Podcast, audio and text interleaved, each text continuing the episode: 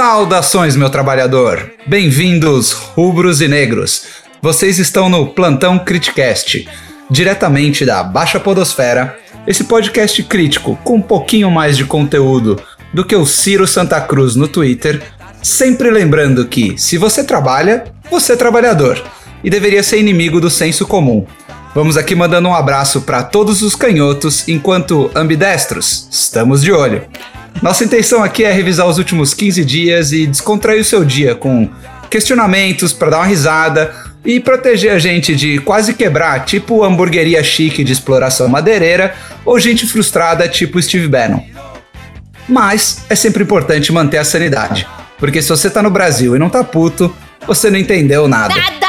Você entendeu nada! Esse podcast é dividido em duas partes: a da informação divertida com o nosso giro de críticas, hoje falando de trios, exportação e fábulas, e da diversão informativa com o nosso bloco lúdico. Eu sou o apresentador que acredita no centrismo radical. Acreditamos que temos que achar um meio termo entre o marxismo e o anarquismo. Estou aqui acompanhado pelos outros integrantes dessa bancada que vão dar um oi, responder a questionamentos pertinentes e dizer o que eles quiserem dizer. À minha esquerda aqui, do sessão aleatória, Tom. É, banco de mentira, que chama mentira em inglês. Tem algo mais aleatório que o roteirista do Brasil 2000? Nossa, cara, essa história do banco é fantástica. Essa história do banco é tipo, eu vou montar um banco com um único ativo de 7 bilhões E meio. Que corresponde a uma casa em Curitiba. Então, assim, é a casa mais cara de todos os tempos que fica em Curitiba. O roteirista se perdeu, Tom? O roteirista tá melhor do que nunca. Porque não Muito- há limites. Não há limites. Não Esse cara gira o Ex Machina como ele quer. Muito bom. Isso aí é tipo filme de remake, né? Que no final é tão tosco, mas você ainda vai assistir e ficar xingando na tela, perguntando como que as pessoas podem ser tão tontas. bom, à esquerda do Tom a gente tem aqui é, do podcast de garagem, Marina. Uhul! O que, que é mais pauta livre? O PDG os pronunciamentos do nosso despresidente? Olha, o PDG, ele é bem pauta livre, mas porque a gente confia nos nossos convidados e a gente sabe que vai entregar um conteúdo que seja que faz pelo menos o nosso ouvinte se sentir mais feliz, se sentir bem. Quando que você ouviu um pronunciamento desse energúmeno que você saiu de lá melhor do que você entrou? É, essa é realmente uma pergunta muito fácil. A resposta é nunca. Exatamente. Sair Ai, mais feliz ai. é uma baita prom- é é uma baita responsabilidade. pois é. Bom, bom, meus amigos, aqui a gente tem. Apareceu aqui na janela. vamos lá, vamos começar então já agora com uma denúncia. Vai Tom, já? vamos lá, Tom, o que você traz pra gente dessa denúncia? Tá faltando gente hoje. Ah, é! Tá faltando Tem gente, gente hoje. Que não pôde vir aqui por uma excelente causa. Sim, mais do que justificado, inclusive. Mas o melhor estado possível é não vir aqui pra poder ficar com a vovó. Exatamente. Então, vamos aproveitar já aqui esse momento da denúncia e mandar um beijo pra Carol do Pet Lady no ar e pra vovó dela. Um grande beijo, Carol. Lembrando que, para entrar no tema aqui da Pet Lady no ar, se você é brasileiro, saiba que se um papagaio aprender a falar oferta e demanda, ele se gradua em economia e pode aparecer em programas grandes da TV. E se ele for, além do mais, cego e aprender a falar agora vai, talvez ele vire até ministro da economia. Deus. Bom, eu já vou começar agora, antes do giro de críticas, com pistolagem, porque nesse exato momento alguns minutos atrás, que não é nesse exato momento, mas é alguns minutos atrás, o ministro Fux decidiu atrasar novamente a votação do segmento do etnocídio indígena brasileiro. É, no momento onde a gente tem a maior mobilização de indígenas, sendo 6 mil só em Brasília, a votação que ia ocorrer na segunda moveu para quinta e agora, já disse o Fux, moveu para outra quarta, é, onde vai ser votado aí o marco temporal indígena. É, numa tentativa de desmobilização dos grupos, o Fux falou que é mais importante votar hoje alguma coisa de banco. É, eu vou manter essa pistolagem e deixar uma pergunta pro ouvinte aí, que é: se rolasse um projeto de lei para que todas as propriedades privadas fossem consideradas apenas caso elas sejam adquiridas depois de 88 e tudo que fosse prévio ia ser desconsiderado, qual que é a chance disso sequer ser discutido? E qual é a chance de exatamente isso não aparecer em nenhuma capa de jornal, em nenhum noticiário da TV? Então, só para lembrar que esse podcast é contra o marco temporal e a favor da demarcação das terras indígenas. Isso aí. Bom, vamos lá, vamos lá, meus queridos. Vamos lembrar que esse daqui é um podcast que tem pauta auditável, mesmo sendo eletrônico, e que sabe que entre o fascismo e o não fascismo não existe terceira via. Então, a trilha do treino de pernas de hoje, já que o DJ Raul se aposentou, vamos lá ao som do choro do Serjão pro nosso giro de críticas. Bom, é, vamos lá. É, só pra quem mandou a pergunta aqui, perguntando: ah, mas vocês não vão falar da CPI, não sei o quê. O giro de críticas não vai comentar a série bizarra de Game of Thrones da TV Senado. Então, estão excluídos do episódio de hoje, de qualquer comentário de hoje, os pontos a seguir. Personagens filantropos abandonados pelo governo, corrida para a fila da delação, não serão comentados porque não tenho paciência hoje para política moralista e quem acha que a salvação vai vir por vias institucionais. Um parêntese só, silêncio quer dizer que o depoente fez silêncio, e é só isso. O lugar onde habeas corpus era criticado e relativizado, a gente sabe, chamava ditadura. Estão excluídos do comentário de hoje. Episódio 04. O milico do IFB, suposto Instituto de Fake News e Conservadorismo. Episódio 5. Laboratório de vermectina que aumenta lucro em mais de mil por cento. Episódio 6. RB tenta intimidar CPI, tilta, tumultua, atrapalha a investigação e dá rage quit. Episódio 7 servidor do TCU resolve criar fake news e, como bom adulto, conta tudo pro pai dele. Relatório passa na mão do presidente e confessa alteração e compartilhamento do relatório. Episódio 8. Advogado do advogado bravinho e suposto senador que não faz lobby, só facilita contrato de empresa e governo. Episódio 9. Exposed de atravessador médico, Max Indiano silencioso e sócio presidente que ganha 4 mil e gasta 320. Episódio 10. Show do Cancinão e Maringá mais uma vez. Episódio 11. banco que não é banco, empresa prateleira de laranja, casa de 7 bi, 10% da área urbana do país de Curitiba e a Lava Jato que não viu o que passou na RBTV. Episódio 12. Amigos do Chopinho e trabalho de graça. Experimentos humanos em hospitais para prevenir senhores e santas maiores. Dito isso, vamos lá para a pauta. A primeira notícia dos últimos 15 dias dessa série de Brasil é: Roberto Jefferson é preso após twittar sua própria localização. Gente, isso foi muito maravilhoso. Coisa maravilhosa. tem, tem, tem que ter uma pausa pra risada, porque. É, Mas- foi- Porque o bom dessa história toda são todos os vídeos, todos os vídeos que ele fica fazendo uma caralhada de treinamento, de arte marcial, de tiro, arma, facão. E aí o animal, o imbecil, me posta com a localidade. Ah, mas tem que se Ah, fuder. é. Tem É. que se fuder. Se você é bolsominion e não aprendeu a usar VPN, olha, li- você não serve pro bolsominion. É, se você não saiba, vá até a sua cozinha, busque o seu filtro de barro e troque uma ideia com ele.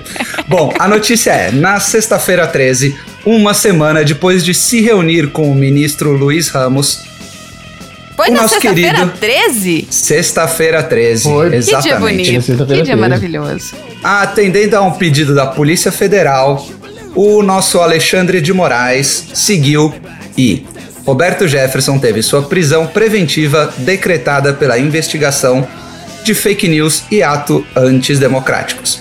O político, que já era gigante e incaível na época dos anões do orçamento do governo Collor, é ex-deputado federal e atual presidente do PTB, Parênteses aqui para esse partido que, nessa quadra da história, resolveu se transformar em um agrupamento de integralistas. Ai, esse, esse- essa figura, Roberto Jefferson, já usou todo o seu capital político. Ele era antigamente cara do Instituto do Desarmamento. Mas depois de sua história de redenção com as bizarridades políticas de 2016, ele se mantém o suco do centrão, integra a parte da base conservadora reaça, que, para surpresa de ninguém, ah, estava sendo procurado. Mas aí, depois de muita ameaça e muito vídeo, foi preso justamente após ser encontrado por um tweet que debochava da decisão da sua prisão com tag de geolocalização. Ai, surpreendendo ninguém, Bob Jeff, que outro dia estava gravando vídeo cheio de arma, ameaçando as instituições, foi levado a cárcere sem nenhum tiro e nenhum confronto. Eu quero fazer um parênteses aqui para se alguma vez alguém me ouviu falar que o Xandão é o Alex Luthor nacional, deve ter sido um bot. É, aliás, só numa notícia não necessariamente relacionada, essa semana também descobriram a identidade e a localização de um nazista dos maiores grupos do QAnon do Telegram, porque ele resolveu sair marcando, dando review baixo em estabelecimentos dirigidos por judeu nos Estados Unidos. Bom, é, antes da gente passar para o debate aqui, eu só quero lembrar o ouvinte que no debate crítico do direito penal vai ter muita gente que eu até acredito que seja bem intencionada discutindo a legalidade, o que quer dizer a prisão preventiva, mas olha, gente, honestamente, deve ter umas 400 mil prisões na frente para você debater e eu tenho certeza que o Bob vai arranjar alguns bons advogados. Então, no pior, deixa o velho tomar um susto e curte. Podia infartar, né? Ah, mas aí, quando o STF se virar contra as esquerdas e contra os trabalhadores. Meu irmão, você tá no Brasil. No Brasil, depois do assassinato da Marielle, depois de Carandiru, É. depois de golpe de 2016. Cara, já faz pelo menos 10 anos que tem entre 30% e 40% de presos sem condenação. Então, só sorri a cena, tá? Pra fechar a notícia, é, o Bob Jeff foi transferido para Bangu 8 e terá como vizinhos Cabral, figura imponente da política, Meu e Dr. Deus. Jairinho, que já foi inclusive cunhado do Bob Jeff. Esse trio sensacional ocupa aí dentro da nossa cultura popular um espacinho junto dos mini craques do triunvirato do golpe militar, com General Heleno, Vilas Boas e Braga Neto. Então, o, o debate da pauta aqui, Tom, Marina, é quando a gente pensa em Power Trio, aquelas coisas que só andam em três, quais são os melhores Power Trios da nossa cultura? Rush. Rush, As meninas superpoderosas. Meninas Superpoderosas. O Bauru, que é presunto, queijo e tomate. Rosbife, rosbife, rosbife, rosbife. É que o Bauru de Desculpa Bauru não é trio. É rosbife. O Bauru é rosbife. Ou sorvete napolitano. Sorvete napolitano. Sorvete napolitano é um power trio polêmico. Porque tem gente que não gosta geralmente de um dos sabores. Mas é o equilíbrio, Morango. entendeu? Não, chocolate, né? Que é o pior. Não, não, É. morango. É chocolate Ninguém que é o pior. de morango. Ninguém gosta de chocolate, aquele sorvete de chocolate. Ele tá ali pra contaminar. Eu acho que a proporção tá errada. Eu acho que tinha que ser tipo assim: 20% de chocolate, aí 40-40, entendeu? Nossa. Então você eu- concorda? Não, eu, eu concordo. Não, tudo bem. Que, que seja, porque eu lembrei o. O trio. O trio. Ai. O trio. Bife à parmegiana, que já é um trio. Bife à parmegiana é um Né? trio. Já é um trio. Com arroz e batata frita.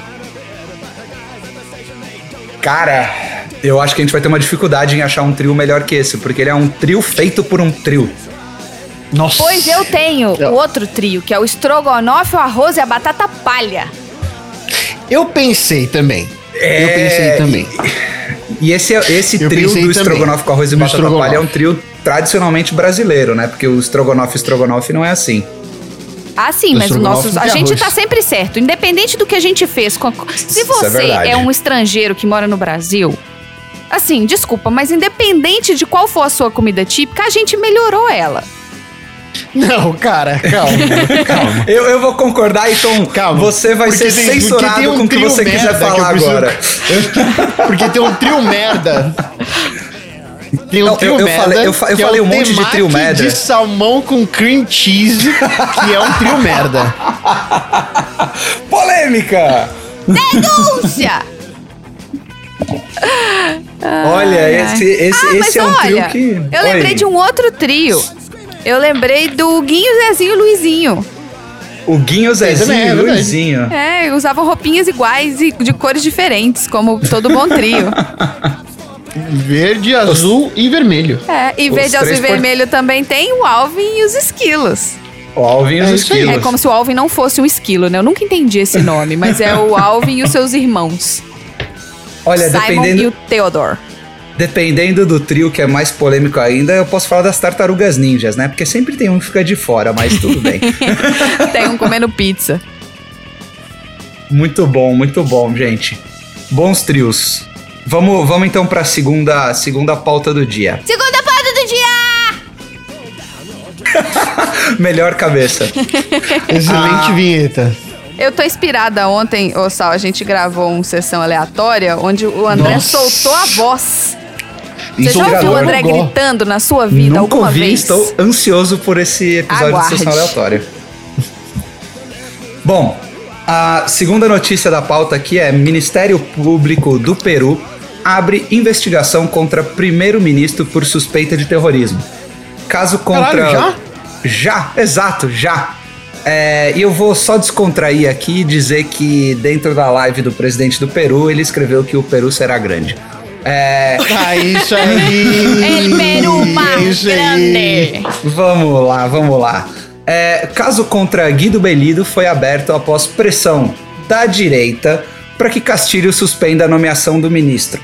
O inquérito proposto pela oposição também irá investigar outros membros do partido governante Peru Livre, que são ah, Vladimir Serrão, pausa para quinta série, Vladimir Serrão, Guilherme Rojas e Alex Vidal, acusados de ser membros de guerrilhas e ah, outros grupos.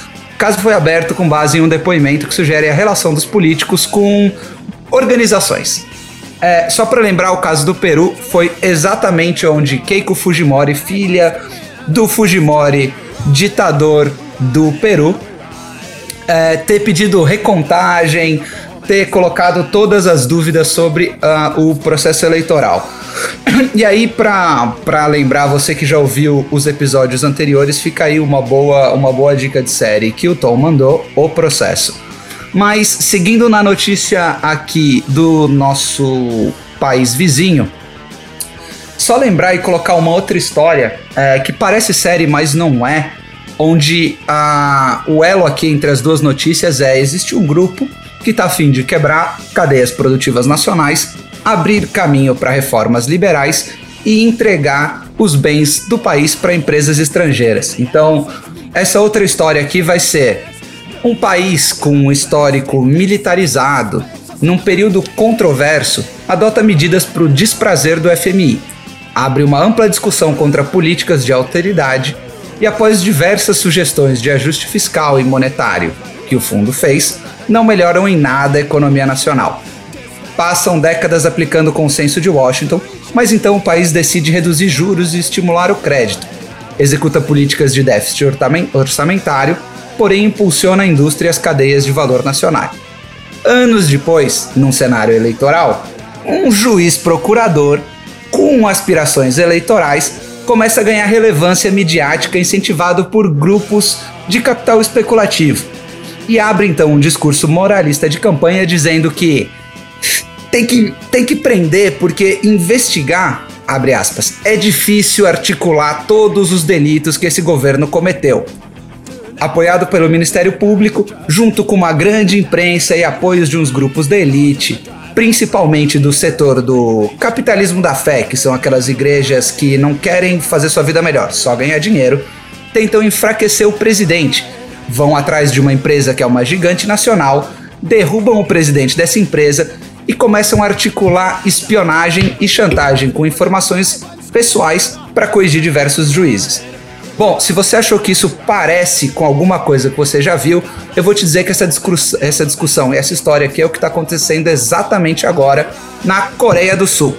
É, para fazer esse link entre direita que pede recontagem, uh, milico que tenta intervir na política, procurador e juiz que faz conluio para ferrar a indústria nacional, a pergunta que eu coloco aqui é Vamos pensar outras coisas boas que o nosso grande Brasil exportou e foram replicados uh, aí.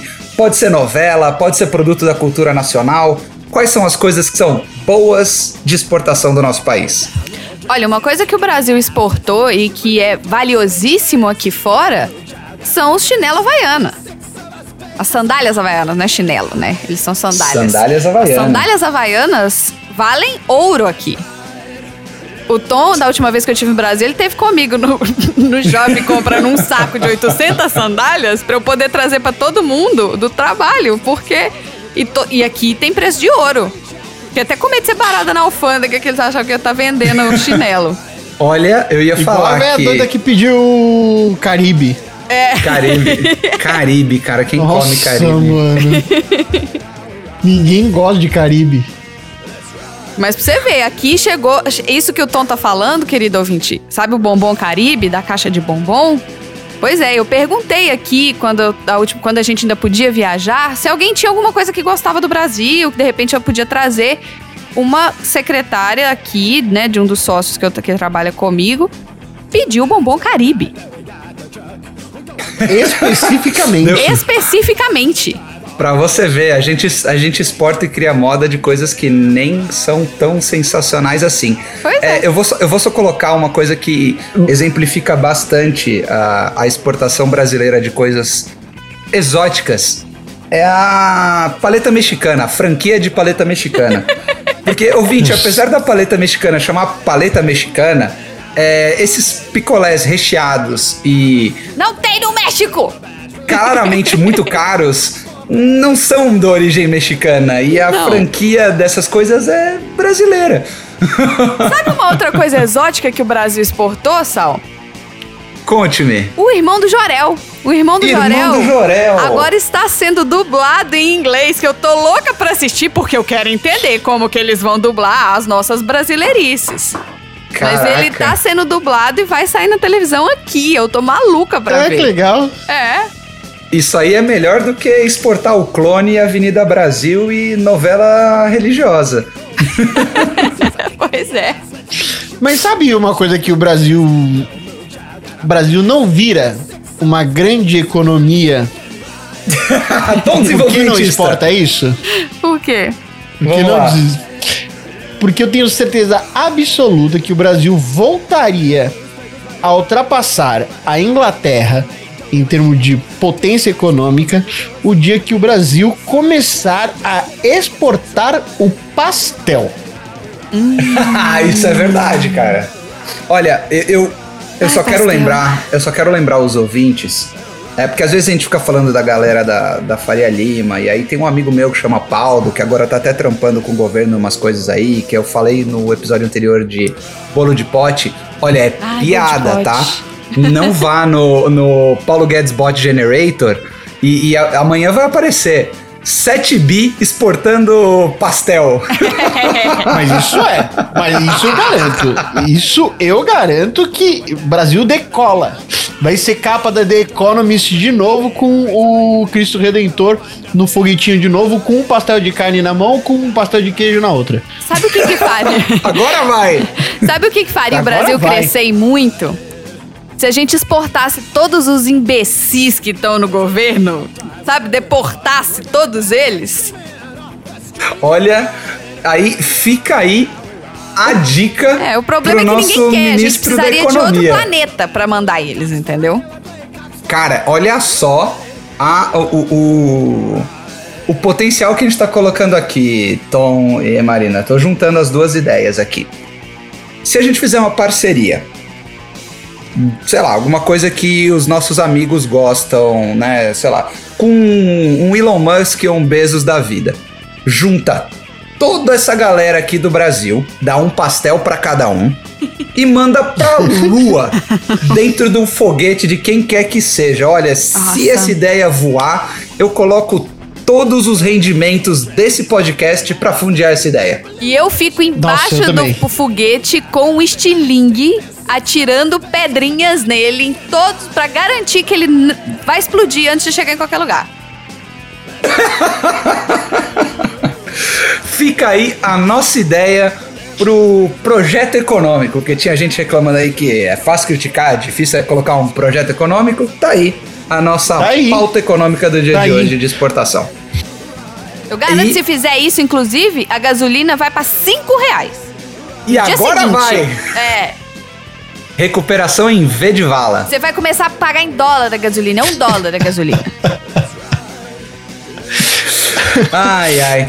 Vamos lá, vamos para terceira terceira notícia da pauta aqui, que ela vai ser um um misto verde oliva e ilusão. Então, ouvintes, tomem seu antiácido aí se você já não tomou antes.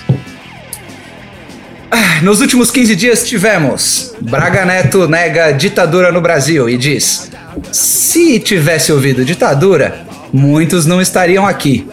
Ministro da Defesa participou da audiência na Câmara, onde voltou a negar que o país tenha vivido um regime de exceção de 60, entre 64 e 85 e usou suco do centrismo e terceira via quando disse que houve um regime forte, eu concordo, mas houve excesso dos dois lados. Se tivesse ah. havido ditadura, uhum. muita gente não ia estar tá aqui. É, Deixa e... eu te contar, moço, muita gente não tá aqui! Pois é. é. E aí, no mesmo dia, na verdade, que o ministro da Saúde foi ao canal negacionista que tem um dia da semana e uma liberdade, eu me recuso a dizer o nome desse ah, chorume. É, em manifestação enviada ao STF e à PGR. Vamos respirar. A nossa PGR disse que a eficácia do uso de máscara não está comprovada e não há nenhum crime de conduta caso o nosso despresidente não use o equipamento e promova aglomerações. É isso daí, na verdade, e a pessoa que escreveu, escreveu. Os estudos que dizem em torno da eficácia da máscara são somente observacionais para lembrar que a mesma pessoa que assinou isso foi a pessoa que emitiu procuração contra vários outros com síndrome do pequeno poder que acusaram policiais e rasgaram mandatos por não usar a máscara. Então, dois pesos, Ai, duas medidas. Deus. Seguindo na quadra bizarra da história verde-oliva, no dia que a gente teve, sei lá, uma operação Condor 2.0 é, e chegaram aviões gigantes dos Estados Unidos trazendo helicópteros e soldados para um mero exercício, chefe de 23 estados e do Distrito Federal se reuniram para debater a situação política e econômica do Brasil, as ações mais recentes do despresidente e o atrito criado entre os três poderes. A pauta, na verdade, tocava do dia onde vários agentes da polícia militar colocaram apoio ao golpe que deveria ocorrer no próximo 7 de setembro. No mesmo dia, o governador de São Paulo resolveu afastar o coronel Alexander Lacerda, responsável por sete batalhões da PM no interior paulista, da região de Sorocaba, por ter usado as redes sociais para insuflar policiais militares a comparecerem em atos antidemocráticos ou, pelo que eles dizem, pela liberdade, pediu tanque nas ruas e disse que liberdade não se conquista, se toma, e fez duras críticas e ofensas a todos os outros ministros. Nesse mesmo dia, o Poder 360 acompanhou a movimentação de grupos de WhatsApp, principalmente de agentes de São Paulo e Rio de Janeiro, praças e oficiais da ativa e da reserva falando em exigir o poder, lutar contra o comunismo que está instaurado dentro do STF. É, bom. Só pra falar que quando você fala movimentação de grupos, eu vou pensando em realmente uma, uma real movimentação e você fala de WhatsApp. É zap, zap, zap, zap. Um monte é... de gente sentada, coçando a ba, coçando o saco. Eu, é, exato. E aí, só para lembrar que o lance de policial militar doido por um golpe nunca vai ter a ver com inflação ou desemprego. Na verdade, é puro interesse de classe. E se imagina numa própria lei eventual ditadura, eles só querem ter excludente de licitude, alô Sérgio Mora, e poder seguir batendo todos os esquemas que eles têm. Puro corporativismo barato. Pra gente não se iludir é, que existe algum, alguma instituição que está funcionando normalmente ou dormindo furiosamente, a Falha de São Paulo, nessa semana também deu palco para um líder da rota falar à vontade na entrevista que intervenção militar para defender a democracia não é golpe, destilar toda a sinofobia e incitar a ativa a se manifestar. Uh, ah, para você que, dentro dessa notícia, resolveu ficar com um pouquinho de felicidade e bater palma ou dar o prêmio para fazer o mínimo para o nosso governador de São Paulo, por ele ter exonerado ou suspendido, melhor, o PM golpista, o nosso governador, justamente na data da gravação desse episódio, deu uma declaração dizendo que no dia 7 de setembro ele vai proibir atos de oposição ao governo uh, que devem acontecer no Anhangabaú, mostrando de verdade que Bolsodória sempre viverá e que se ele tiver que escolher no colo de quem ele pula, ele vai junto com os golpistas da extrema direita.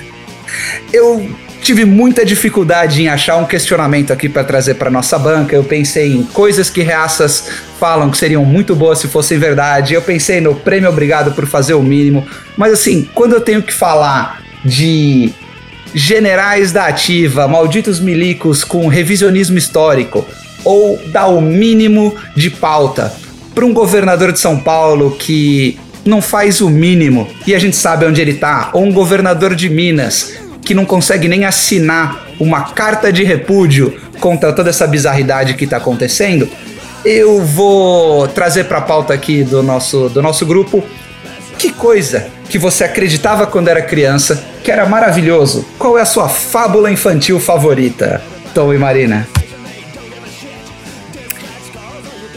Putz, cara. A eu minha... joguei as bad vibes aqui, mas vamos tentar lembrar de uma história de criança para melhorar o dia do ouvinte. Ah, aqui. mas se tem coisa que é bad vibe, é história de criança. Principalmente se você tá falando de fábula ou de conto de fada. Porque na hora que você vê a história real, o negócio é bizarro. Agora, uma história é... que eu gostava muito era a história do Rumpelstiltskin. Quem? Do Rumpelstiltskin. Você nunca que? ouviu a história do Rumpelstiltskin? Que a mulher tava grávida que? e ela tinha vontade de comer nabo, aí tinha que... Ele, ele, tá, ele, ele é do Shrek, não é? O... É, ele é inclusive o vilão do Shrek, do primeiro Shrek, eu acho. Nossa, faz o menor Conta pro ouvinte que não consegue, conhece o Rumpelstiltskin Vou, tenta, vou é tentar resumir. O Rumpelstiltskin, ele era tipo um gnomo, se eu não me engano. E, e, aí tinha uma mulher grávida. O anão saltador, o anão é, saltador. Tinha uma mulher grávida e ela tava com vontade de comer, acho que ela tava com vontade de comer nabo, rabanete do vizinho. E aí o, o Rumpelstiltskin falou, ele nunca se apresentou, nunca falou o nome pra ela.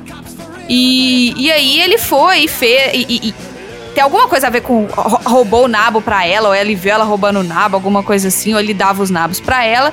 Só que em troca ela tinha que dar para ele o, o, o bebê que ela tava esperando. Uhum, uhum.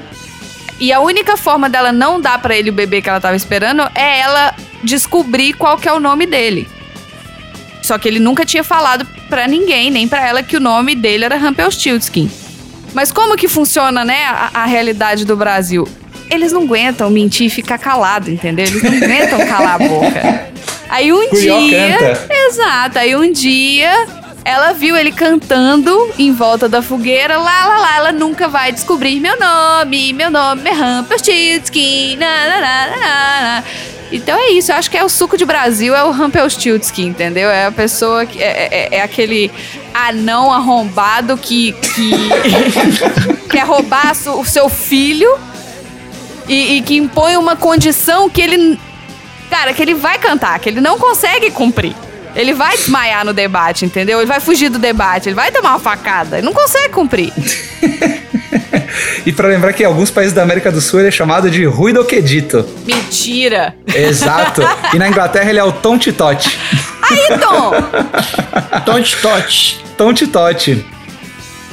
Tom, qual é a sua fábula infantil favorita? Então, é muito difícil pensar numa fábula infantil favorita. Mas. É,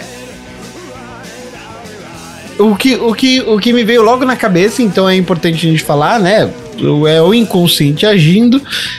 É uma história infantil da Age. Da Age? Quem é Age, é. Tom? A Age é uma menina órfã de 5 anos que foi morar com a tia. Só que aí a tia recebe uma proposta de trabalho e não leva a menina. E aí ela acaba conhecendo o avô, que era um cara muito barra pesada. Só que como ela era uma menininha muito espoleta, muito traquinas, muito peralta, ela era muito curiosa e perguntava de tudo, de tudo, de tudo pro vô dela, que ela não conhecia muito bem. E pelo fato do cara ser um cara carrancudo, ele não dava muita bola para ela, só cuidava dela. Mas aí foi passando o tempo e aí a simpatia dela foi transformando o velho e aí o velho foi se tornando um cara um pouquinho mais alegre e começou a gostar cada vez mais da menininha. E aí a história é mais ou menos essa.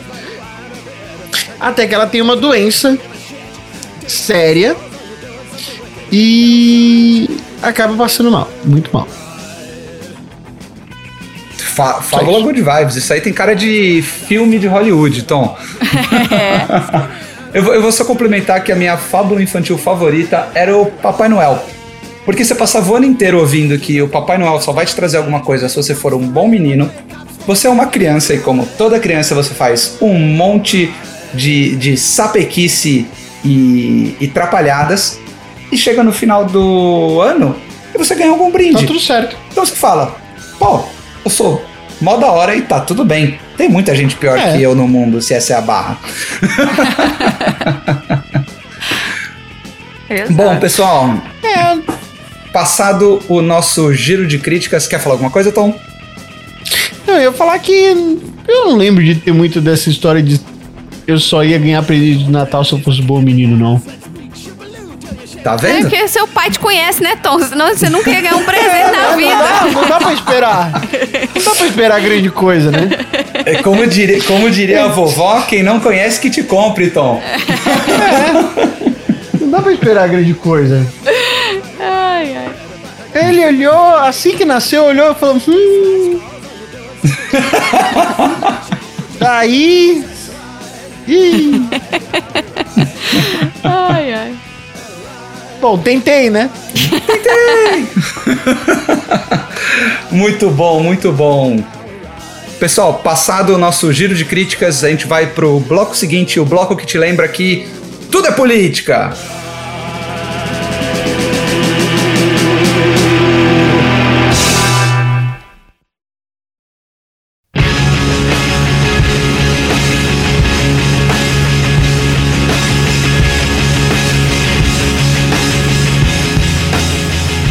Bloco Tudo é Política de hoje vem em ritmo de soneca, ilusão, especialmente para você que gosta de dormir depois do almoço e fica se perguntando o que aconteceu com toda aquela história de futuro automatizado que você via nos filmes quando você era criança. Vamos lembrar, gente, que política é economia aplicada. E do mesmo jeito que na Idade Média existia comumente uma refeição da madrugada, porque você não precisava dormir 8 horas e trabalhar 16, você tinha um regime de trabalho diferenciado. Do mesmo jeito que era comum na América do Sul, o horário da siesta, que era a pausa entre os trabalhos, e tudo isso ficou sendo capturado, eu vou trazer aqui uma reflexão que eu peguei de três, de três ideias ou de três criadores de conteúdos aqui muito bons que eu vou recomendar para vocês seguirem, que é o The Nap Ministry, o Float e a página do História Cabeluda. Então, a reflexão aqui que de por que, que a gente está ficando doente e o que, que aconteceu com o nosso futuro Elysium é, maluco que ia acontecer, o, a maravilha na Terra. Vamos lembrar que lá em 1930 o economista Keynes escreveu um ensaio onde ele falava que em 2030, 2030, hein? Daqui a nove anos, os seres humanos iam ser tão mais ricos e tão tecnologicamente avançados que a gente não ia ter nenhum problema de escassez e distribuição, íamos trabalhar somente 15 horas por semana e o nosso grande problema da sociedade ia ser o que, que a gente ia fazer com tanto tempo livre. Talvez criar podcast. É, bom, já faz algumas décadas que a gente ultrapassou as previsões de crescimento de renda que o Keynes tinha, mas a desigualdade segue batendo recordes. E eu não sei você, ouvinte, mas 15 horas de semana de trabalho acho que nunca me pareceu tão distante. E a gente segue fascinado pela ideia de criar novas ferramentas de trabalho que não necessariamente ajudam a gente a trabalhar menos ou melhor. A verdade da reflexão é que todas essas previsões de futuro do trabalho geralmente são super otimistas e beiram a ficção científica. O trabalho é um pilar determinante da nossa sociedade, porque ele também nos ajuda a renunciar às nossas, os nossos instintos e às nossas pulsões do indivíduo e nos faz fazer algo pelo outro, pelo coletivo mas em alguma realidade paralela, no lugar de se ocupar com esses paradoxos, a gente está numa doutrina cringe millennial 2.0 tecnológica, onde a gente curte o discurso do faça o que você ama. O saldo desse faça o que você ama é que acabou ficar, ficando impossível falar de trabalho sem esbarrar em alguns dilemas ou em algumas coisas tipo precarização, burnout e aquele famoso binômio ilusório de meritocracia e privilégios. Vamos lembrar que, como um, um dia um sábio barbudo escreveu, os, os seres humanos fazem a sua própria história, mas eles não fazem segundo a sua livre vontade. Eles não a fazem sobre circunstâncias da sua escolha, e sim sobre com aquelas que se defrontam diretamente e ligadas e transmitidas pelo passado. Então isso quer dizer que não adianta a gente sonhar com o que a gente quer fazer, porque existem coisas que determinam a nossa escolha. E aí isso fez com que a gente criasse alguns, algumas figuras que eu vou contar aqui para vocês e eu tenho certeza que vocês vão conhecer pelo menos a maioria. Hoje no nosso mundinho a gente tem um, um estereótipo que é o fundador. Ah. O fundador é aquela figura quase que neoprofética que o comportamento gera na linha do abuso ali, sabe? Tudo em nome do futuro próspero do Deus Mercado. Ai, Deus. É, ele tem um desenho bem típico, físico, de gênero e classe, é, mas ele segue te dizendo que se a gente conectar todas as pessoas, o mundo vai ser melhor. Com isso, acho que a melhor pergunta que a gente tem que colocar para ele é: lucro para alguns e propósito para todos? essa figura ela geralmente inspira uma outra figura, que é, sim, caro ouvinte, você já deve ter ouvido dele, o coach. O coach, que é a figura arrombada do nosso, do nosso mundo, ele geralmente vem seguido de alguma palavra que deturpa o significado, tipo coach quântico, coach neo-coach, coach 5.0, qualquer besteira, mas no final ele sempre vai te contar alguma coisa, que é você tem que vencer na vida, seja lá o que isso quer, significa. Ele vai te convencer que ele está te trazendo uma alternativa, porque terapias são para os fracos e críticas são para os incapazes. Bom, a terceira figurinha do nosso RPG bizarro é o Nômade. É, acho que vocês já devem ter ouvido. Viver de férias? Trabalhar um pouquinho sempre, até nas férias. O nômade geralmente compra aquela promessa de paz e tranquilidade, mas que se transforma numa ansiedade em qualquer lugar. A flexibilidade do seu horário de trabalho vira a flexibilidade para trabalhar em todos os horários. Seu celular toca altas horas da madrugada e você não consegue nem parar para comer. Ah, ele geralmente trabalha junto com um amigo dele. A próxima figura é o parceiro.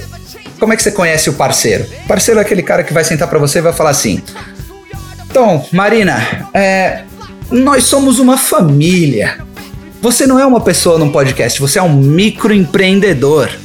Você é o dono do seu próprio destino. Você pode trabalhar quando você quiser e pode trabalhar o tempo todo um discurso é, que se diz inclusivo, mas com uma condição de trabalho que é predatória. E aí, se, se você juntar todos eles, você vai acabar criando um carinha, que é o criador. Hashtag vai, hashtag pop, hashtag fama. Esse cara é sempre descolado. Ele vai te falar que se você entender o algoritmo, você vai ser uma estrela. Basta vender a sua imagem, privacidade e saúde mental. Mas a figura que está toda para ela é o nosso grande irmão, o algoritmo. O algoritmo é aquela entidade que está ao mesmo tempo presente e ausente.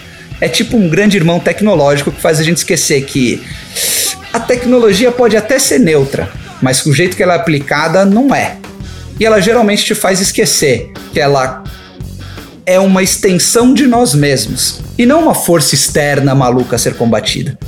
Então, a gente acaba ficando doente e a gente acaba esquecendo que, claro, a condição do neoliberalismo e o sofrimento mental é uma coisa complexa, mas ele depende de criar uma sociedade de todos contra todos, onde é cada um por si, em destruir qualquer aparato de solidariedade, ainda que minimamente liberal, tipo saúde, educação, seguridade, política pública, emprego, seguridade social e qualquer direito que o, que o trabalhador tenha, pode, se você tem um saquinho de batata, pode pegar sua batata agora. É, ele vai mercantilizar tudo, inclusive o pastel e a viagem para o espaço, e todo mundo vai ser refém de uma única lógica, o nosso grande Deus mercado. Se você não tem nada de proteção e tudo tá no Deus mercado, bom, é só seguir o dinheiro.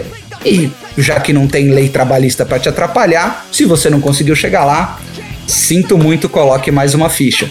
E sem essas leis de incentivo ao pleno emprego, vai ficando cada vez mais fácil você aceitar o mínimo que te deem para continuar trabalhando, já que o que te sobra é ansiedade ou medo da miséria. Lembre-se, ouvinte, se isso está fazendo você se sentir mal, ansioso ou com medo, lembre-se que esses são afetos centrais do neoliberalismo. E você não precisa se sentir assim. É, é importante questionar o sistema e não aceitar qualquer condições que está. Obviamente, como a gente disse antes, existe uma série de concretudes que te levam, mas saiba que isso é muito além do seu próprio fracasso individual. É, Para concluir, lembre-se que todos nós somos filhos do tecnoliberalismo.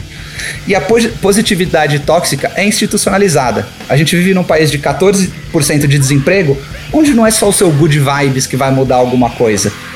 É, o trabalhador está cada vez sendo mais tratado como um custo e não necessariamente um sujeito. E o futuro do trabalho chegou, mas ele é uma fantasia para alguns só. Para concluir, trabalhe com que amas e descobrirás que só o amor não é suficiente. Bom, né? Ouvinte, uh, já falei pra caramba, já coloquei vocês a par da energia, das notícias do dia, já coloquei vocês com a reflexão do mundo que estamos vivendo. Agora é hora de eu calar a boca e passar o microfone para Marina com o nosso bloco de mulheres fodas.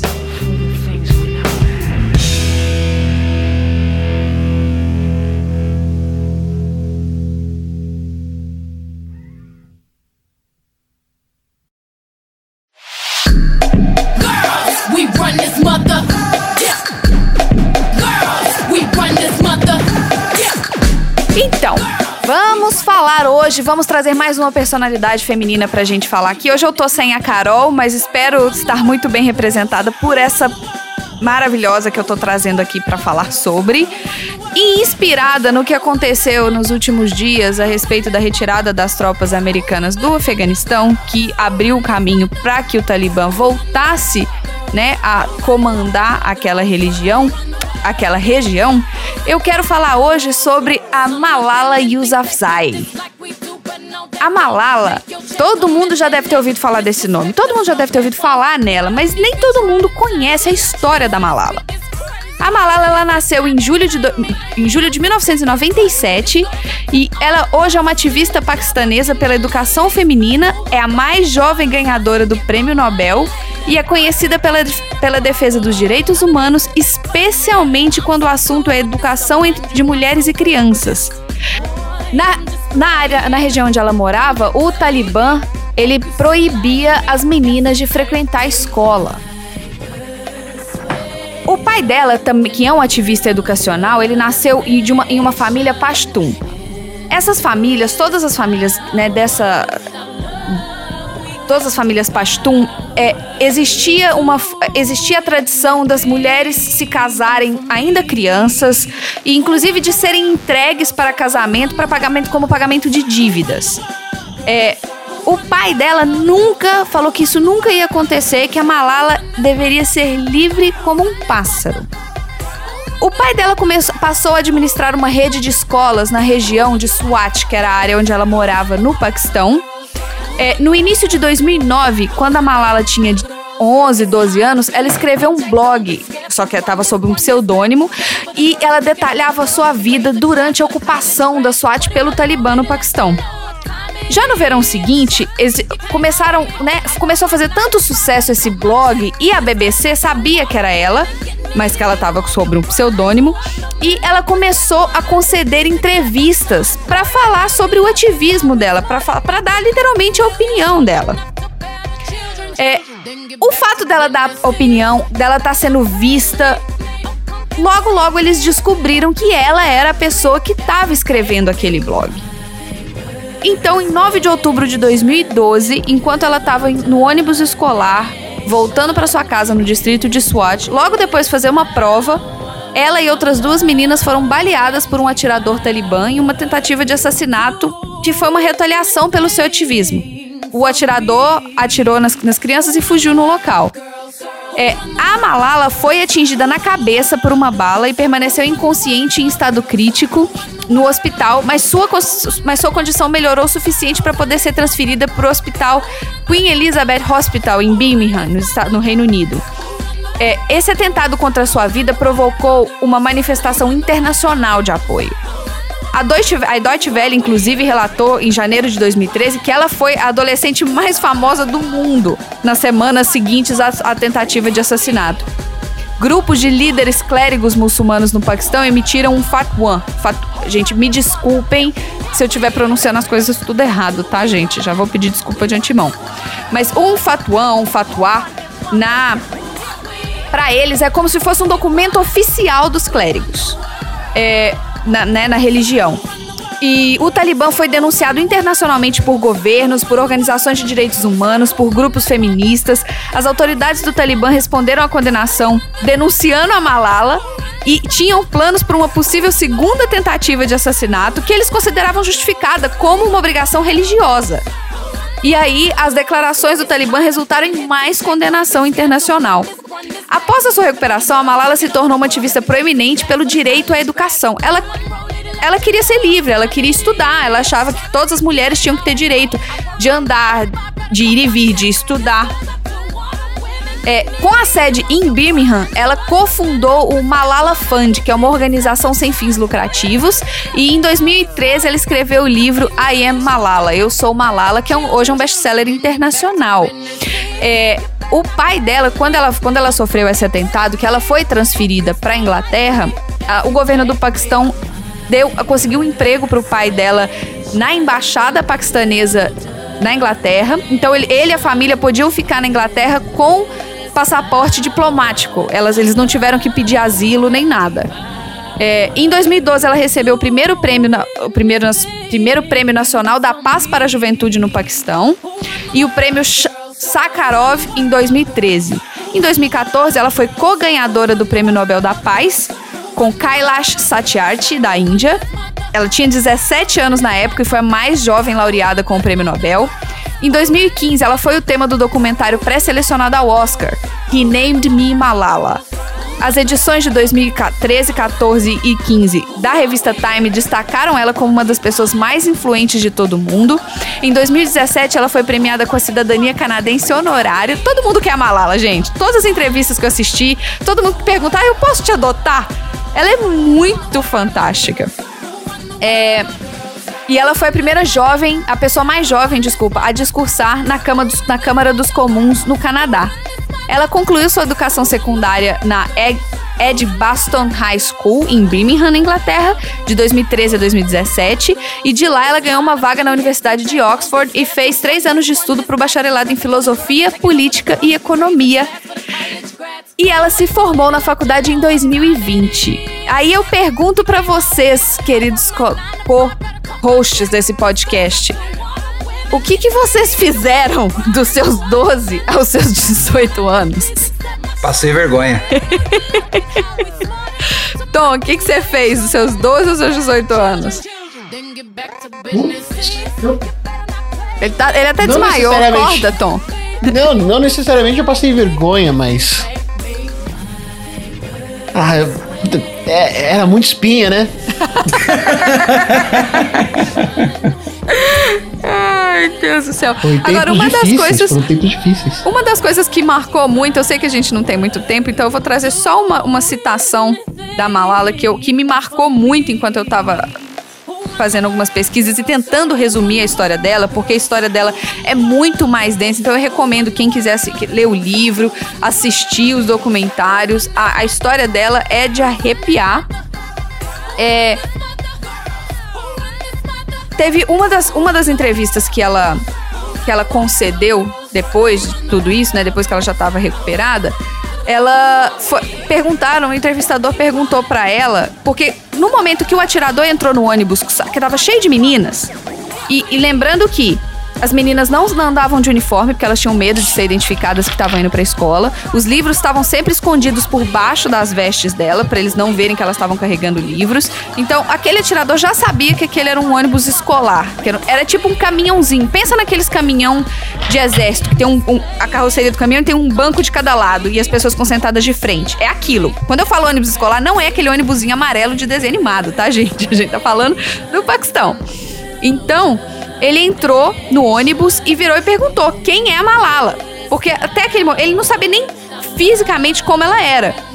Não deu tempo de ninguém responder, mas todas as meninas olharam pra ela.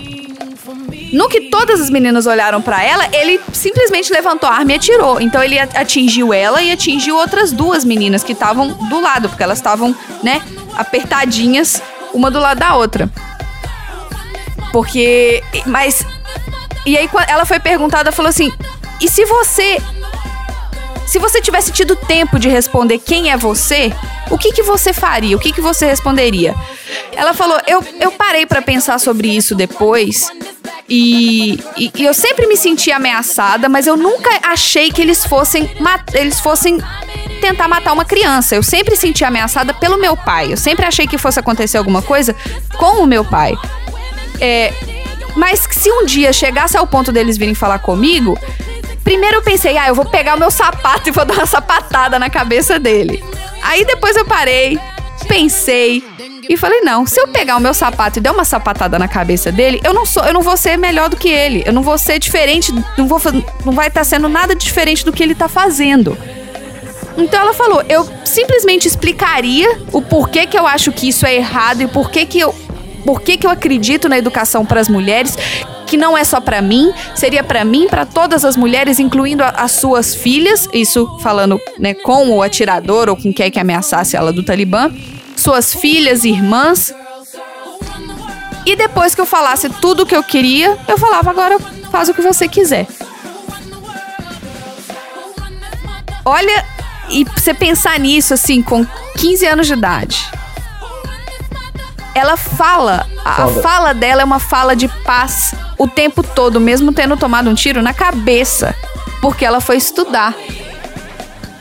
É isso, Good Vibes Cast hoje, né? Good Vibes Cast. Né? Jogou lá em É, cima. Eu só, eu só quero, eu só quero lembrar que isso daí é um bom, um bom lembrete pra quem fica falando que não, é só retórica, não dá nada. É. Bom, pra, pra gente sair do, do Bad, Bad Vibes Cast e dar uma energizada na galera, vamos pro nosso bloco lúdico com o jogo De Quem é esse tweet? Girls, girl.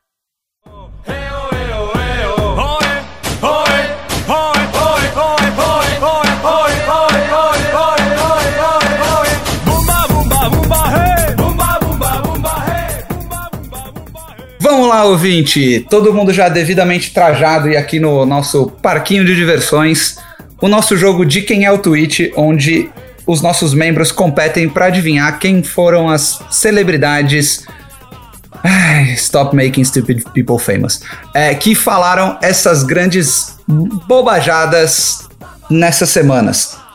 Então, temos aqui já de um lado Tom, do outro lado Chefinha, onde os dois estão frente a frente com apenas um botão. Quem tiver o reflexo mais rápido ganha o direito de responder primeiro. O tweet primeiro é do patrocínio de Outline, suportando aí o jornalismo. Ah, esse jornalista, que eu não vou falar o nome, cativo do Instituto Mises, que já tinha sido colunista desse jornal, quando ele defendeu o trabalho escravo e foi celebrado porque voltou. Quem celebrou? Essa fonte que celebrou escreveu. O jornalista, que eu não vou dar o nome, volta a escrever sua coluna semanal na blá blá blá. Em um dos seus primeiros artigos da sua volta, ele comparou que negacionistas e aceitacionistas são iguais em suas retóricas. Ah, a pergunta do de quem é esse tweet é: qual foi a grande mídia que deu espaço para esse defensor do trabalho escravo poder voltar a escrever suas bobajadas? Alternativa A, Folha. Alternativa B, Veja. Alternativa C, Brasil Paralelo. Alternativa D, Flow Podcast. Gente, aceitacionista. Vamos lá, chegou primeiro no botão. Quem, ó, o cara escreve apertei, negacionistas É, e não pode falar sem aceitacionistas. apertar no botão. Apertei. E, as- as- eu, eu vou esperar que essa palavra aceitacionista não foi usada por- pelas duas primeiras opções. Então, pensando na palavra aceitacionistas, eu fico entre as duas últimas e eu vou chutar que é a opção D. Flow Podcast. Flow Podcast. Tom, vamos lá, você vai, você acredita que isso é algo da mente brilhante do Monark ou ele pode ser alguma das outras três opções?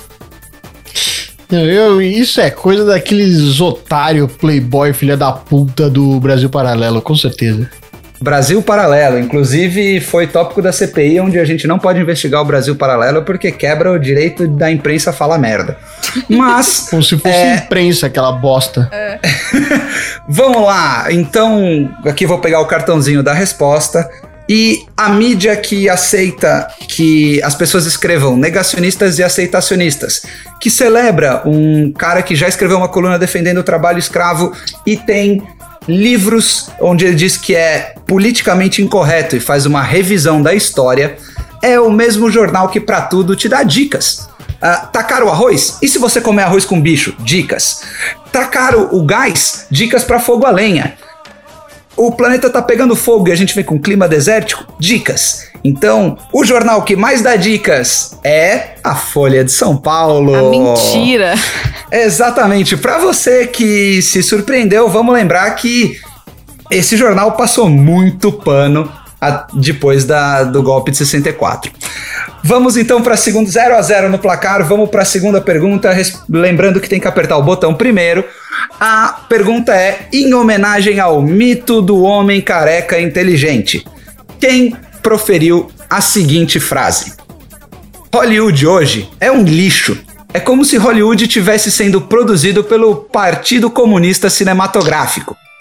Ai, Ah, quem falou essa grande baboseira foi a alternativa A, o homem da piroca Jeff Bezos. Alternativa B, duro de matar Bruce Willis.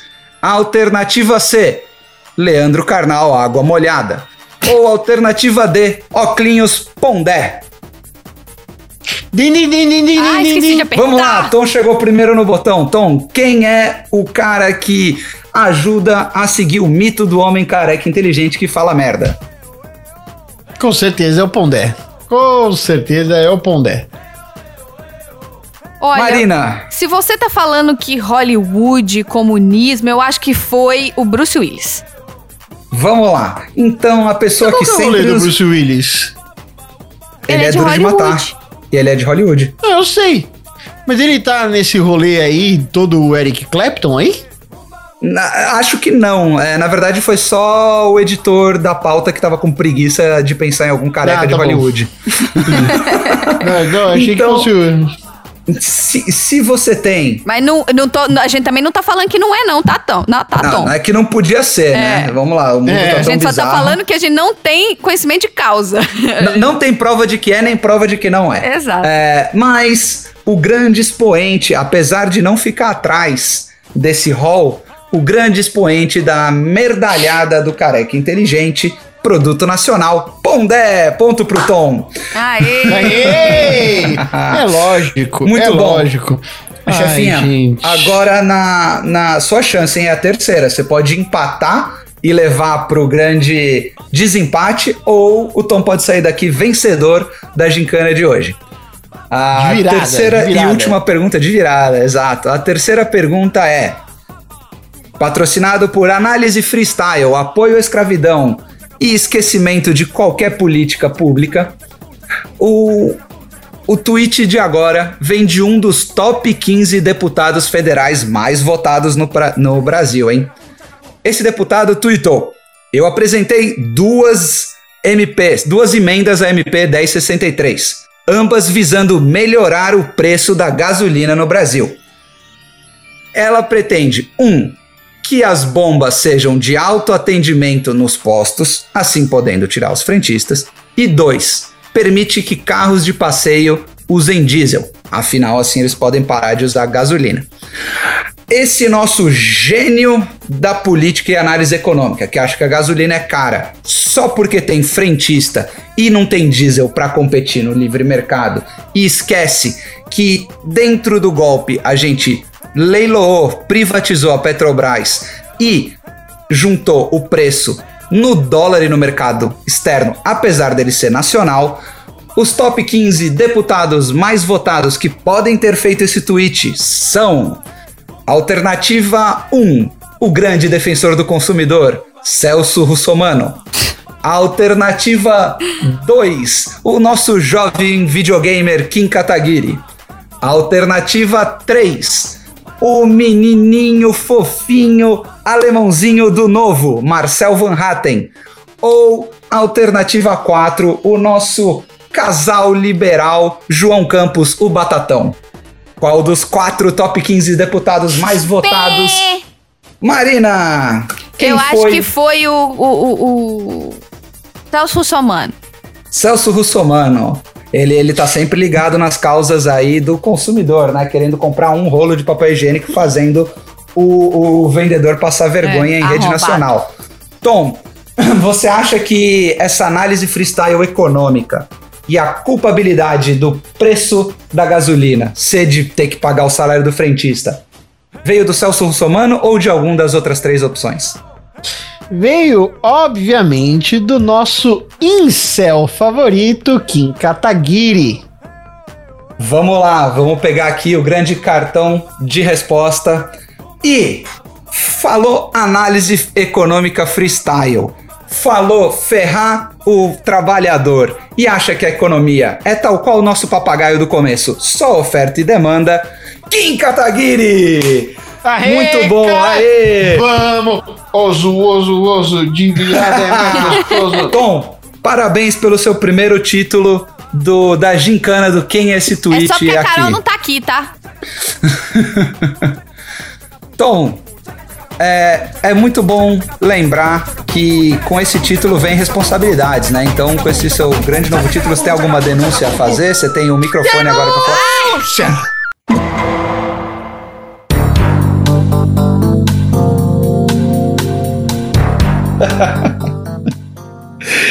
Muito bom, Tom. É, é surpreendente porque a notícia nunca para de chegar aqui nesse podcast. Então, com o seu poder do microfone da denúncia, qual denúncia você quer fazer? Estão impedindo o avanço da nossa grande cultura brasileira. E agora querem impedir ainda mais o dos nossos grandes artistas que não produzem nada absolutamente memorável há 50 anos. Como o nosso querido Sérgio Reis. Esse velho caquético autor de grandes pérolas como o Menino da Porteira, como Panela Velha que faz comida boa e outras duas ou três músicas. Ó, só pra falar que panela velha, gente, só pra vocês saberem, ele tá, se fal... ele tá falando de mulher de mais de 30. Então eu queria só deixar aqui que panela velha é seu cu, Sérgio Reis. Tá correta. Pois é, Tom. Ele fez ali um todo fortão, todo menino bravão. Tentou falar em nome da justiça brasileira e aí tomou meia horinha de, de prensa de Polícia Federal e ficou dodói, sentiu. Sentiu. Isso aí lembra também a, a epidemia que tá rolando agora, né? Que é o Covarde 17. Que, sei lá, depois que indiciaram ele, falaram grosso com ele, falou que tava com diabetes, pressão alta, andou em cadeira. Tem gente até que desmaia, se caga todo, fica com síndrome vasovagal. É muito louco isso, né, Tom? Sentiu, sentiu. Claramente sentiu a pressão de ter que lidar com as suas próprias palavras. E aí eu fiquei sabendo que. ai, ai, a melhor parte dessa história toda era de que ele foi tentar. O, lá em 2017, 2018, não lembro agora, na época da guerra dos, caminhon, do- dos caminhoneiros reaças, que estavam que estavam em greve. E o líder foi pedir ajuda lá do Sérgio Reis. O Sérgio Reis, na verdade, deu um combo vazare do judão, do judô. e ao invés de falar eu não só não vou te apoiar, como eu também vou pedir um dinheirinho pra você financiar meu disco aí. Porque eu tô sem dinheiro pra gravar um disco.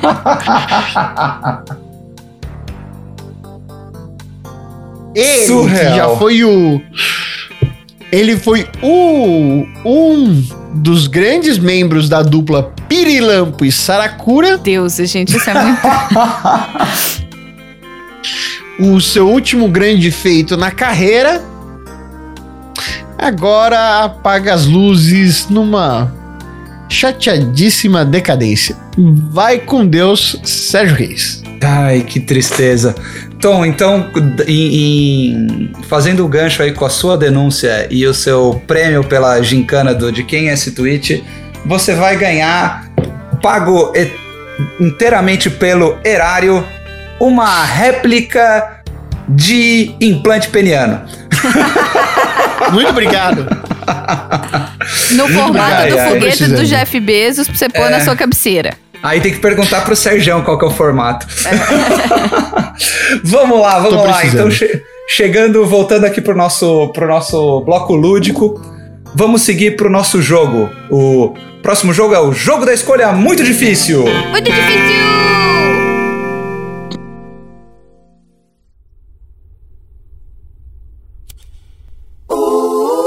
America.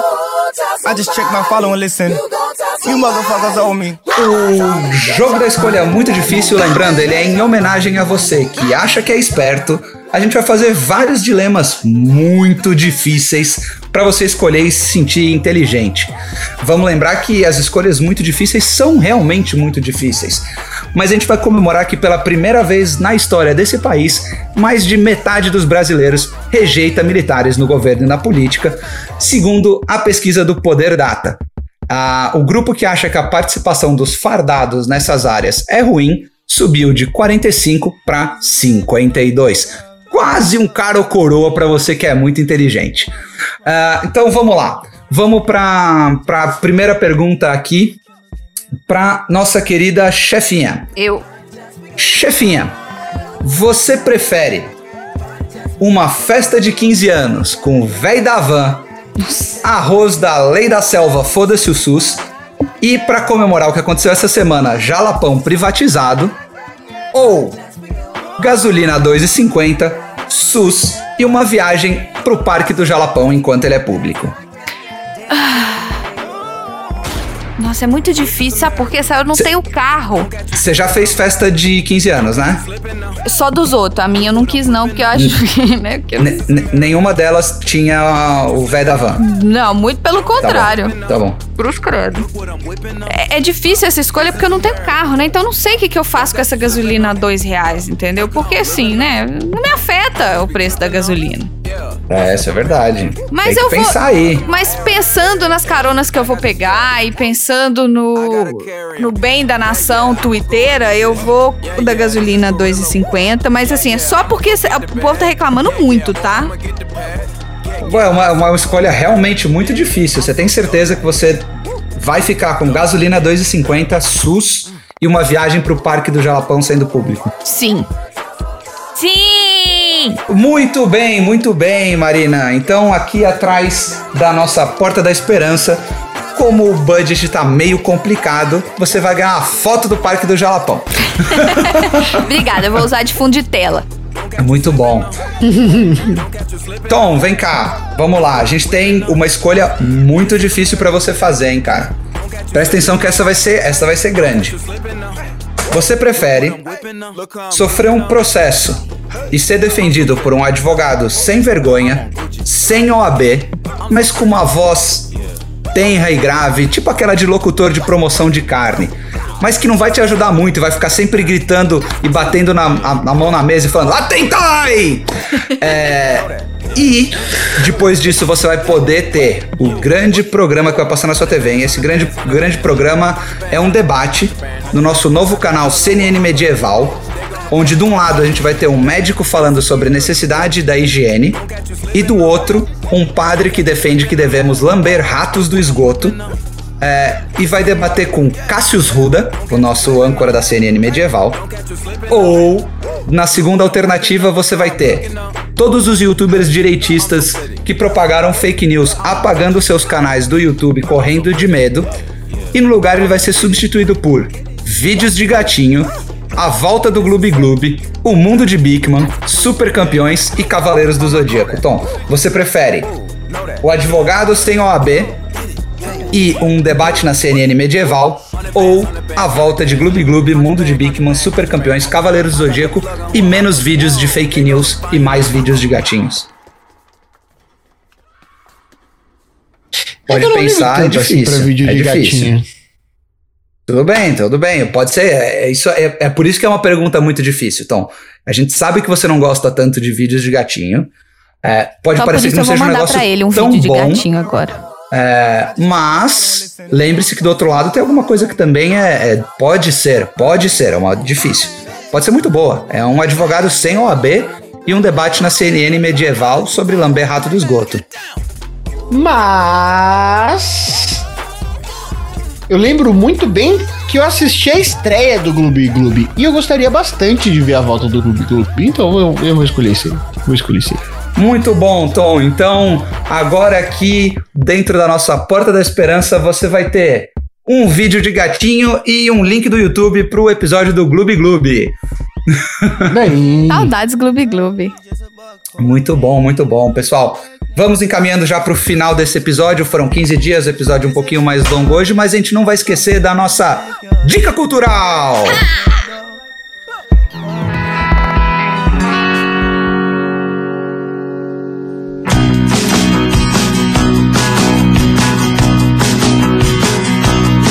A minha vida estava sem sentido. Ah, vamos lá. Dica cultural é o nosso espaço onde a gente reflete, a gente divide com o ouvinte coisas boas pra ou aprender um pouco mais ou ouvir uma bobajada e descontrair o seu dia. Então, dentro da nossa surrealidade, eu vou ficar aqui com a inspiração do nosso grande sábio PG, onde ele disse que, do ponto de vista econômico, o Brasil não está perdendo o controle. E pode parecer, pode parecer meio absurdo isso, mas a reflexão que eu trago para vocês é: você não pode perder algo que você nunca teve. É isso aí. Então- Não dá pra perder mesmo. Então vamos lá, gente. Cada um vai fazer agora a sua recomendação e dar um tchau.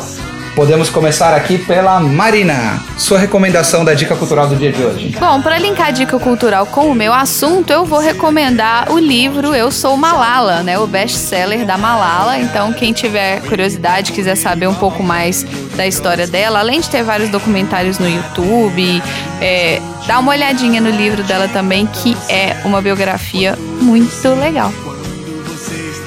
Muito bom. Tom, sua dica cultural do dia de hoje.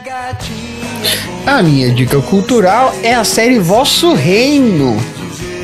Uma série latino-americana, especificamente uma série argentina, que tá dando muito o que falar entre os reacionários daquela região. Então, pau no cu desses caras, vão continuar assistindo essa série. Se irrita esses caras, a gente tá feliz. Isso aí. Eu vou fazer, vou aproveitar que hoje a gente não tem a Carol, vou roubar o espaço da pauta dela e recomendar quatro filmes para você que quer entender o que tá acontecendo no Afeganistão ou tentar ler um pouco, inspirado pelo nosso História Cabeluda. Rapidamente, o primeiro é Fahrenheit 9/11. Se você quer entender a relação entre a família Bush e a guerra do Iraque, o balcão de trocas da indústria bélica dos Estados Unidos.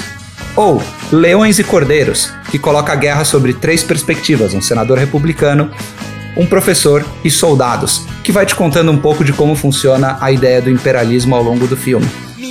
Cães de Guerra, que fala sobre quem ganha com as guerras ao longo do mundo e como o verdadeiro objetivo é lucro. E o quarto, que para mim é o supra-sumo disso, é Rambo 3, que é um filme ruim, ruim, ruim pra caramba, mas que ele te ajuda muito a entender como é que a ideologia dos Estados Unidos infiltra ah, os grupos contra os soviéticos. Inclusive, esse é um filme que, é, pago por Hollywood, homenageia os grandes guerreiros da liberdade do Afeganistão. Bom, pessoal, é isso. Vamos chegando ao final de mais um episódio. Lembrando que se você tem algum comentário, se você quer apoiar a gente com dinheiro ou com palavras de incentivo, mande um e-mail para proletaremunerado@yahoo.com. proletaremunerado@yahoo.com. Esse episódio é patrocinado por Bebidas Dunning-Kruger. Quando você sabe mais que pessoas que passaram a vida inteira estudando algo, é hora do Dunning-Kruger. Bom, pessoal, até a próxima e um abraço. Tchau! Tchau, gente! Tchau! Eu quero a propriedade privada do seu coração. Uau, uau, uau. Me dê a propriedade privada do seu coração. Yeah, yeah, yeah. Eu quero a propriedade privada do seu coração.